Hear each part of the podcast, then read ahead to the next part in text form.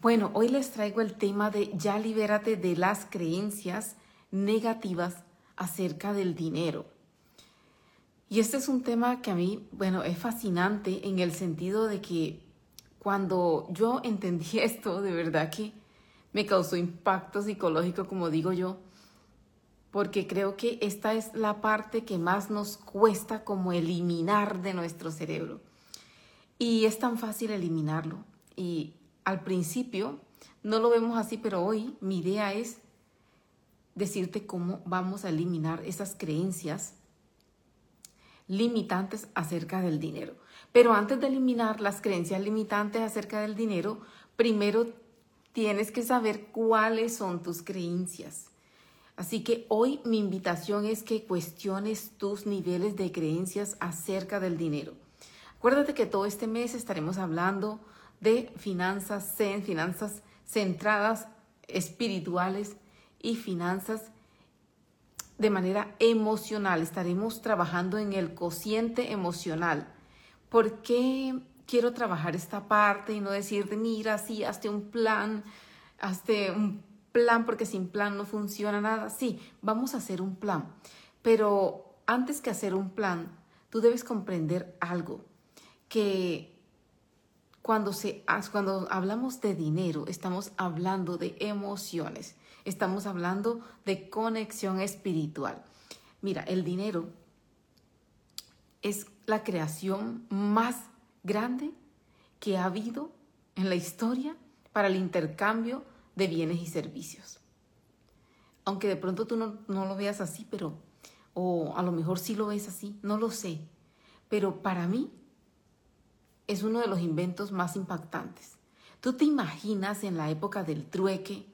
Si imagínate que yo cultivara papa solamente y entonces quisiera cambiarlo por carne, pero el de la carne no me recibe papa, sino que me recibe em, maíz, porque lo que necesita es maíz y no papa. Entonces yo tendría que ir donde un señor, mira, tengo papa, cámbiamelo por maíz y luego llevar el maíz y decirle al de la carne, mira, ahora tengo maíz, dame carne. O sea, era súper extenuante, aunque tú no lo creas, en esa época del trueque era bien extenuante adquirir bienes y servicios.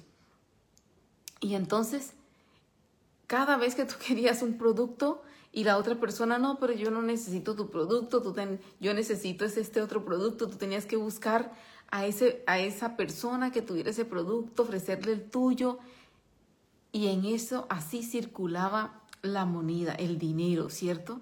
Hasta que, bueno, el oro y la plata se volvieron como monedas porque tenían un valor acuñado y ese valor valía para todos, ¿no? Y así fue evolucionando el dinero que hoy tenemos. Y nos hace la vida fácil. El dinero nos hace la vida fácil. Gracias a que existen eh, las monedas, eh, de diferentes países y que tú puedes intercambiarlas en el mercado de valores, puedes adquirir hoy con mucha facilidad de manera digital, ¿cierto? Y con una pequeña tarjeta donde el banco va a avalar la compra que tú haces, no importa en qué moneda sea, siempre y cuando tú tengas el fondo suficiente o el cupo suficiente para tú adquirir ese bien o servicio. Todo con el dinero de hoy.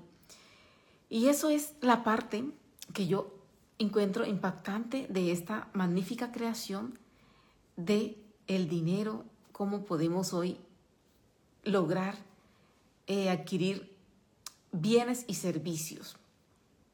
Entonces, teniendo este concepto un poco claro, ¿cierto?, de lo que es el dinero metálico, este dinero el cual nosotros queremos eh, atraer a nuestra vibración pues vamos a cuestionarnos las creencias.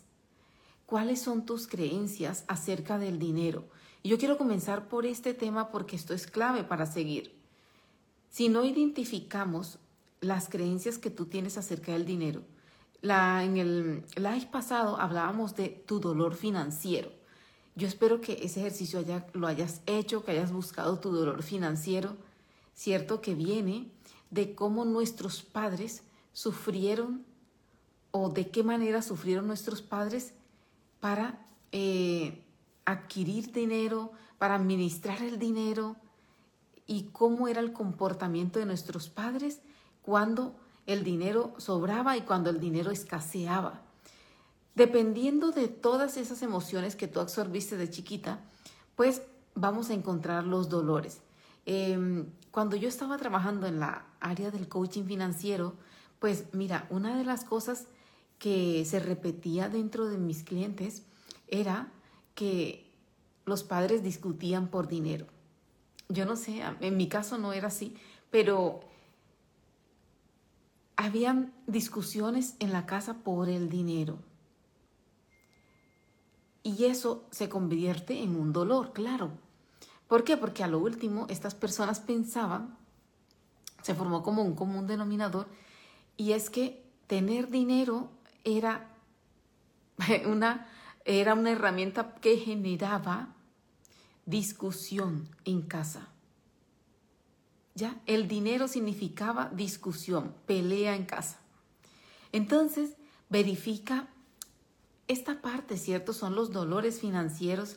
Mira cada, cada ángulo, cada cosa que tú hayas escuchado y que ahora es un dolor para ti. Pero si no has visto el live pasado, puedes buscarlo. Si no, ve a YouTube, que en YouTube también tengo los live que yo transmito los martes y jueves. Entonces hoy vamos es derecho al punto, a las creencias que tú tienes acerca del dinero. Yo voy a mencionarte unas y tú me dirás si te hacen sentido o resuenan contigo todavía. Una de las creencias limitantes es el dinero no crece en los árboles. ¿Cierto? Otra es, el dinero es muy duro de ganar. Otra es, la riqueza, ser rico es un problema, ¿cierto? En mi país mucha gente le tenía miedo a tener dinero porque eh, hacían una relación entre el dinero y el secuestro. Tener dinero, mucho dinero, corres peligro de que te secuestren. Eso es una creencia limitante es una creencia limitante. Porque realmente todo lo que a tú atraes a tu vibración tiene que ver con los pensamientos. Tiene que ver con la actitud que tú manejas en tu día a día. ¿Cierto? Entonces, pues em, cuando estamos hablando de creencias limitantes, hazte, no sé, anota cuáles son tus creencias acerca del dinero o si en tu casa te dijeron los ricos son malos. ¿Ya? O para tener algo hay que comprarlo a crédito, como fue el, caso mío, ¿cierto? Era una creencia limitante. Para, para, comprar algo hay que hacer un crédito porque si no, no lo tiene uno. Pero entonces no, porque mejor lo ahorras, porque comprar a crédito naturalmente cuando rompes con esa creencia que no es real, ¿cierto? Sino que esa yo la aprendí eh, de mis padres, de vecinos, de familiares, de mucha gente, incluida personas que trabajaban conmigo, decían eso. No, es que yo compro a crédito porque yo me hago el esfuerzo de comprar, hasta los perfumes se compraban a crédito, cuando yo trabajaba en la empresa de moda. Entonces, y yo tenía también esa creencia y también compraba a crédito porque pensaba que a crédito yo lo podía pagar de a poquito, de a poquito y a la final terminaba de pagar. Pero nunca me cuestionaba que estaba regalando mi dinero dos veces, porque si lo ahorraba, la cosa me valía, mejor dicho, la persona a veces se ganaba el 100 y 200 y 300% del valor del producto. Y entonces yo empecé a cuestionarme eso. Por eso fue que dejé de comprar las cosas a crédito. Porque no quería regalar ya mi dinero. Había descubierto que era una creencia que no era mía. Y eso lo tengo desde hace muchos años. Y no sabía que eso se llamaban creencias limitantes. Simplemente dije, ¿por qué tengo que regalar? Yo me hice simplemente como una, un cuestionamiento así. Yo no voy a comprar más cosas a crédito. Prefiero que no huela, no no tenga perfume, prefiero que no haga esto, no quiero cosas a crédito. Y eso fue como la magia para mí, porque después yo nunca más volví a comprar nada a crédito. Yo tenía por ahí unos 24 años más o menos, cuando empecé a adoptar esta filosofía de no comprar nada a crédito y de no endeudarme más. Y más adelante pues ya descubrí como otras creencias limitantes.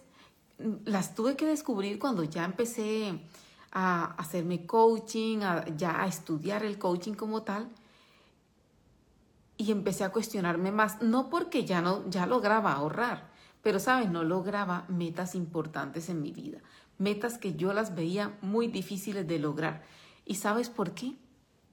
Porque tenía las creencias limitantes el dinero es duro de ganar, no, es súper difícil de, de comprar eso a ese valor, no, difícil ahorrar toda esa cantidad.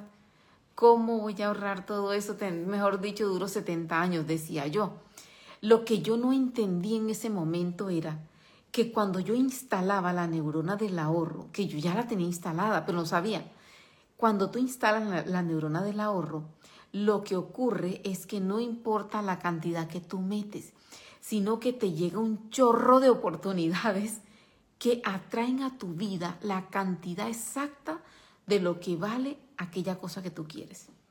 Si es una casa, un carro, una, una escuela nueva, una carrera nueva, ropa, zapatos, lo que tú te pongas en la mente y que tú pongas el foco de atención y tu energía en eso, pues por ley de atracción viene a ti. Y aunque tú comiences una alcancía ahorrando solo 50 centavos, te vas a dar cuenta que cuando ya creas la neurona de ese proyecto, ser, es como una es como si se rompiera algo y atrae de la otra realidad paralela ese deseo. Yo espero que hoy esto te reviente a ti la cabeza, porque esto de verdad es una información súper, súper grandísima y espero que también te motives a invertir en ti el taller que yo estoy en este momento eh, ofreciéndote, porque tú vas a entender todo esto que yo te explico en ese taller. Y eso que ya eso te ayuda, porque esto ya revienta la cabeza esta información. Entonces, cuestiona tus creencias limitantes y hazlas una lista, porque créeme, en tu mente consciente eso no tiene ninguna importancia. La importancia se la da es el inconsciente. El inconsciente dice si el trabajo es duro, él te lo va a poner difícil. Ganar dinero es duro y difícil.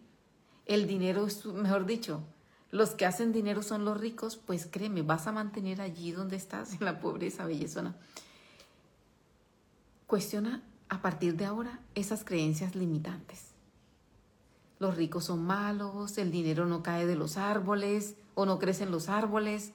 Eh, o del cielo cae nieve pero no dinero, que es una creencia negativa también, una creencia limitante. De los que otra otra creencia, a ver, recuérdenme creencias. Para uno conseguir las cosas tiene que hacer crédito, ya Jesús se lo dije. Si tienes aquí una creencia que yo no recuerde, recuérdamelas tú. Escribe aquí abajo qué creencias crees que te limitan Ahora que ya sabes que son creencias limitantes, que son creencias súper, súper destructivas para tus proyectos financieros. A mí me gustaría decirte, sí, vamos por todo. Este año ponte metas en grande.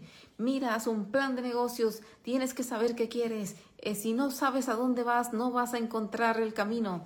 Mejor dicho, si no sabes qué camino coger, cualquier camino es bueno. Sí, yo te puedo decir eso, pero hasta que tú no comprendas cuáles son tus creencias, limitantes acerca del dinero, pues no vamos a sanar estas creencias y no las vamos a transformar en las creencias que tú necesitas para atraer a tu frecuencia esa meta financiera que tú te vas a colocar este año para lograrla. ¿Ya? Entonces, no sé, voy a ver si alguien ha escrito alguna creencia limitante por aquí. Bueno, en el momento nadie ha escrito nada. Vamos a seguir. Ya entendiendo ya esto de las creencias limitantes, vamos a hablar ahora de incrementar nuestro arbolito de frutas, digámoslo así. El árbol que nos va a dar frutas siempre. Tienes que ir pensando cuál es el árbol que a ti te va a dar frutas siempre. ¿Para qué? Para que nunca se te ocurra cortarle la raíz. A ver, te comento, uno de los árboles que yo tengo que me produce frutos son los inmuebles. Tengo una pequeña empresa en Colombia, chiquita, de bienes y raíces. Esta pequeña empresa siempre me produce mes a mes, es un arbolito. Si yo llego a vender las casas, pues no me va a producir más, al menos que yo cambie la estrategia y la invierta ahora en compañías o en acciones o en fondos, ¿cierto? En fondos que me produzcan un porcentaje más alto o similar al que estoy recibiendo y que me permiten tener una mayor velocidad de la liquidez. Que eso también forma parte de una estructura de un portafolio. a lo largo de la vida, pues uno va armando sus portafolios, una parte en bienes y raíces, otra parte es en el mercado de acciones, otra parte invertida en la, donde vives, ¿ya? O sea, son, son distribuciones que tú tienes que aprender o enfocarte en empezar a crear esa estructura, ese portafolio para ti. Y tú dirás, Maribel, pero uno que yo, por ejemplo, que no tengo nada, que todo lo perdí ahora mayor, ahora menos. Mira, ten en cuenta que lo que está pasando ahora no debe ser tu enfoque para el 2021. Debe ser tu tiempo para concentrarte en aprender cómo es que vas a lograr eso cómo es que vas a crecer a nivel personal, espiritual y mental. Todos hemos pasado por ese proceso de crecimiento y desarrollo. Ahora es tu momento. Si estás en cero, estás en la mejor posición. Créeme, porque cuando uno tiene una capacidad de logros, puede también llegarse a estancar. A mí me ha pasado.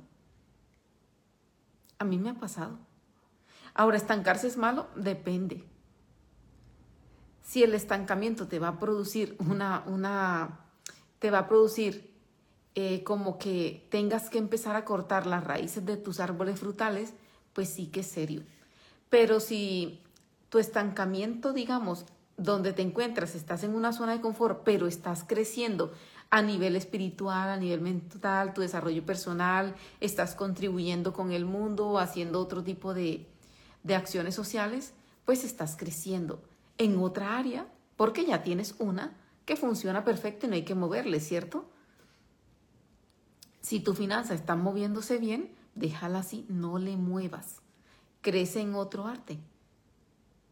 En este momento, por ejemplo, que yo tengo una estructura que funciona perfecto.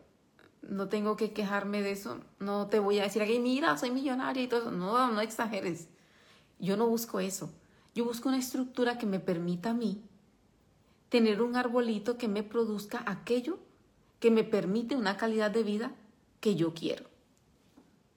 Si yo requiero de más, pues tengo que hacer más. Tengo que crear otro palito.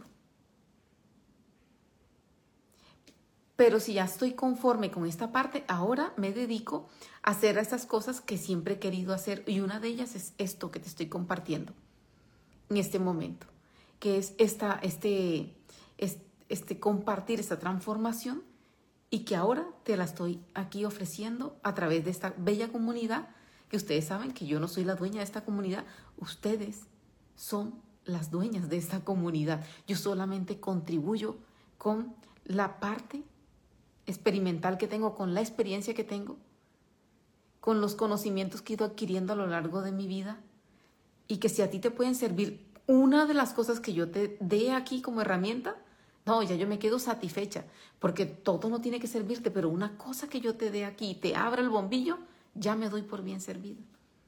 Ya me doy por bien servida, no tengo que hacer más nada. Porque a lo largo lo que yo quiero es que se te abra la mente, que tú veas el mundo de posibilidades, el mundo de probabilidades y que uses una de ellas para tu bienestar, para crecer en todas las áreas de tu vida. Entonces, esa es una de mis contribuciones, que tú comprendas que tu vida se compone de varias áreas. Cinco áreas, seis áreas, y tú pones la cantidad de áreas, ¿cierto? Tu vida social, familiar, espiritual, mental, física, emocional, educativa, cultural, no lo sé. Ponte las que quieras, todas son válidas. la idea es que tú vayas haciendo mejoras en cada una, en cada una de esas áreas. Ya quedó una buena, pasas a la siguiente y así sucesivamente. Vas mejorándote y eso es lo que se conoce como el desarrollo personal. Que vamos creciendo en nuestras áreas y vamos em, como descubriendo códigos y vamos creciendo. Entonces, cuando digamos que cuando tú descubres el código del dinero, digamos que el código del dinero sea que tú elimines tus creencias limitantes y que empieces a cuestionarlas y que te des cuenta si esas creencias son tuyas, tú las creaste o las escuchaste coladidamente de alguien. Si de pronto esas creencias son de tus padres, de tus tíos, de tus abuelos, tus vecinos, tus maestros, y ahora dices, ok, esas creencias no son mías, las reconoces y se las devuelves a las personas a quien tú se las cogiste. Y dices, mira, no, esa creencia es de mi madre, esa creencia es de mi abuela, esa creencia es de mi vecino, esta creencia era de mi maestra que siempre decía lo mismo, el dinero no alcanza. Todas esas creencias, regrésalas. Y ahora, ¿cuáles quieres tú que sean tus creencias? Entonces, si tú dices, bueno, no, yo a partir de ahora mi creencia, yo quiero que sea así. Soy un imán para atraer el dinero. Pienso en las cosas que quiero y el universo me abre las puertas de posibilidades infinitas. Cada vez que quiero lograr algo, lo alcanzo como un imán. O lo logro como un atleta eh, de élite. Pero tienes que empezar a creer eso, ¿cierto? A creer, a crear y a creer tus nuevas creencias. Así como te llevaste todo un tiempo adoptando creencias que no eran tuyas y las avalaste y las creíste, pues ahora regrésalas, cógelas, bótalas, escríbelas en un papel y bótalas simbólicamente en la basura y ahora escribe tus nuevas creencias. El dinero es mi amigo, ¿cierto? Entre más agradezco y más feliz me siento, más atraigo las cosas que quiero. Son creencias bonitas. Yo por lo menos cada vez que genero mi lista de creencias, no bajan de ese nivel. Entonces, una, te voy a dar aquí como, llamémoslo como tres tips. El primer tips es, escribe tus creencias limitantes y al otro lado, escribe las creencias nuevas que vas a implantar en tu sistema neuronal. El segundo tips es, incrementa tu estado de generosidad. La generosidad contigo y con los demás. Sé generosa. Sé generosa si tu meta es de dinero, sé generosa con el dinero. Haz tu estructura. Cuando yo me refiero a que sea generosa con el dinero, no significa que lo gastes y lo despiporres. No. Me refiero a que tengas en cuenta un porcentaje para la donación tengas en cuenta un porcentaje para necesidades de alguien. Yo acostumbro mucho, y esto se lo aprendí a mi maestro que esto me encantó. Desde ese entonces lo tengo, son como siete sobrecitos que llevo siempre conmigo, en cada viaje, en cada lugar, en cada momento. Y de hecho, cuando, hasta cuando visito también mi familia, llevo como una serie de sobres. Y entonces, dependiendo de cuáles son las necesidades que yo miro en las personas, aquellas creencias limitantes que yo veo en las personas, de esa manera le contribuyo. Si yo veo que una persona le ha ido súper bien, le ha ido genial, pues le regalo para que se vaya a tomar un café. Ay, mira, yo quiero invitarte, pero por falta de tiempo no puedo, pero si me aceptas un regalo, te quiero regalar estos 10 dólares, por ejemplo. Entonces tengo denominaciones como, digamos así, 5 dólares, 10 dólares, 20 dólares, 50 eh, dólares, 100 dólares. es mi máxima denominación. Y entonces, dependiendo de, bueno, del problema, de la angustia, también hubo un tiempo también cuando veo una persona que ha sufrido un accidente, está dentro de mi vibración o que yo lo conozco, está muy cercano a la vibración mía, le contribuyo. No soy fanática de ir a donar a iglesias, no. Yo puedo donar eh, a personas que hacen live también. personas que me ayudan en mi crecimiento espiritual y en mi desarrollo personal. Eso siempre. Eso siempre porque me gusta, eh, me gusta valorar el esfuerzo de las personas. Y si yo tengo una posibilidad y hay un botón de donación y puedo dar estrellas o lo que sea, eso siempre lo voy a hacer. Forma parte del dar y del recibir. Y esa parte no puedes olvidar. Eso es súper, súper clave. En la medida que recibes, debes dar, en la medida que das, debes recibir. Si te vuelves un recibidor, recibidor, recibidor, el universo no te va a dejar llegar a donde tú quieres llegar, porque estás siendo egoísta contigo misma. Cierto, cuando acaparas todo, todo, todo lo acaparas para ti, pues no estás fluyendo, no estás fluyendo. Y cuando no fluyes, pues la alegría no viene a ti, no es un dinero feliz. El dinero debe fluir siempre, de manera generosa. Por eso es que te invito a que pongas en prueba la generosidad. Ahora, tienes que tener un pequeño cuidado a la hora de accionar la generosidad. No es lo mismo la generosidad que la caridad. La caridad viene de la carencia. Si yo busco gente pobre, repobre mentalmente, que la mentalidad de pobreza lo ha llevado a la escasez absoluta, y yo por creer que eso es muy bueno, y voy a incrementar ahora ese bienestar y me voy allá y quedé generosa, no, eso no es generosidad. La generosidad no se le ayuda, no es la ayuda que se le hace a las personas que tienen una carencia mental, o sea, que su creencia mental es de carencia, que sus creencias son de pobreza. Cuando una persona, tú vas, ay, es que este barrio es muy pobre, estamos hablando de personas que tienen creencias limitantes de pobreza y que esas creencias y esos pensamientos de pobreza los mantienen sumergidos en la escasez. Pues ahí cuando tú aplicas y das a estas personas, estás haciendo caridad. La caridad no es mala.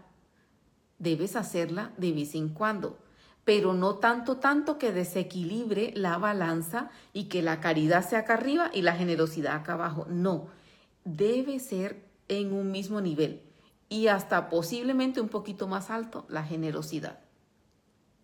La generosidad es ayudarle a personas que no necesitan de ti. yo no sé, espero que esto te haga mucho sentido, porque cuando tú le ayudas generosamente a alguien, tú no te imaginas la magia que vas a crear de atracción hacia ti. No significa que la caridad no cree la magia, sí, debes, debes hacerla igualmente, porque no puedes decir que debe haber un equilibrio entre caridad y generosidad. Es un equilibrio, es una balanza. Pero ten en cuenta que si quieres tener triunfo financiero, enfócate muy bien en ayudar generosamente a aquellas personas que no necesitan de ti. Porque cuando tú ayudas generosamente a aquellas personas que no necesitan de ti, estas personas van a tener algo contigo que se llama la deuda emocional. Es un estudio hecho por Roberto Cialdini. Y la deuda emocional hace que esas personas educadas y con una mentalidad de riqueza porque no, no existe la mentalidad de carencia en este tipo de personas generosas. ¿Ya? Van a ser a lo largo, van a regresar hacia ti, multiplicado lo que tú hagas por ellos. Y no necesariamente ellos, pero van a mover los hilos para que eso ocurra para ti. Eso es una cosa impactante que se lo aprendí a un gran mentor Alay Ribeiro se llama él. Eso, eso, eso puedes colocarlo a prueba porque nada se ha dicho. Aquí tú ponlo a prueba y espera qué pasa. Pero yo hace tantos años que se lo aprendí y no me había mudado de Colombia, o sea que estoy hablándote de 20 años atrás, de 21 años atrás. Y te puedo decir que haber entendido esta partecita de la generosidad me llevó a mí a cambiar mi círculo de amistades, mi círculo de generosidad, no hacía ya más generosidad que yo la confundía con caridad, ¿ya? No, ahora sabía que cuando hacía caridad estaba haciendo ejercicios a la carencia, porque caridad viene de carecer. Entonces, si yo ayudo a la carencia, atraigo hacia mi vida por ley de atracción más carencia. Pero si yo hago generosidad, atraigo a mi vida más generosidad. Y, cuando, y bueno, y tú me dirás, bueno, Mari, ¿y cómo ayudo yo a una persona que no necesita mi ayuda? Ahí está la clave. Es que todas las personas del mundo necesitamos ayuda. Todas. Posiblemente no necesiten dinero. Pero imagínate que vaya pasando por tu calle o, por, o tú vengas por un lado. Y imagínate al alcalde de tu pueblo, no sé, vamos a poner al alcalde que es una figura pública conocida, que todo el mundo, el alcalde, el alcalde y encuentra al alcalde pinchado, una llanta pinchada. Allá se le pinchó la llanta al, alcalde, ¿cierto?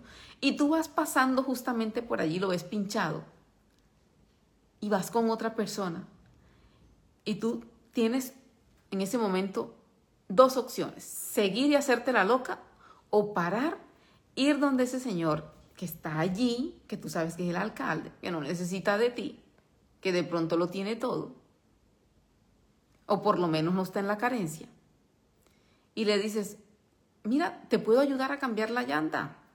Y tú dices, no, pero si yo no sé cambiar llanta, esto es un ejemplo, pero arriesgate. Vale la pena a veces cambiar llanta aunque tú no sepas por la generosidad. Ahora le rescatas, le ayudas ahí a cambiar la llanta. Eso es un ejemplo. Es un ejemplo, yo busqué cualquiera. Posible hay otro. Eso no se le va a olvidar a ese señor jamás en su vida. Otro ejemplo. Estás en un lugar, ¿cierto? Tú tienes corbatas, pero a una persona se le olvidó la corbata. Sabes que es una persona importante, que es una persona que no, necesita de ti, que él puede irse a comprar una corbata, pero en cinco minutos no le va a dar tiempo a comprarse una corbata. Entonces llegas tú y le dices, mira, tengo aquí tres corbatas, te presto una. ¿cierto? No necesita de ti, él sabe, tú sabes que tiene bastante dinero para comprarse una corbata. Pero en ese momento sí necesita de ti, que tienes corbatas y esta persona no tiene. Bueno, como eso hay muchos ejemplos, o sea, yo aquí estoy inventando lo que se me está ocurriendo. O, bueno, imaginemos que te tropieces conmigo. Digamos que en este momento, la verdad, no necesito ayuda financiera. Eh, no, no es porque sea millonaria, pero tengo como que mis finanzas equilibradas. Y no necesito ayuda financiera. Pero da la casualidad que llego a Colombia y no tengo pesos colombianos. Y tú me reconoces. ¿Y si esa no es Maribel? Y me encuentro contigo. Ah, ¿qué estás haciendo? No, necesito cambiar dinero, pero no encuentro, no sé dónde cambiar. No, no te preocupes, te presto 10 eh, dólares.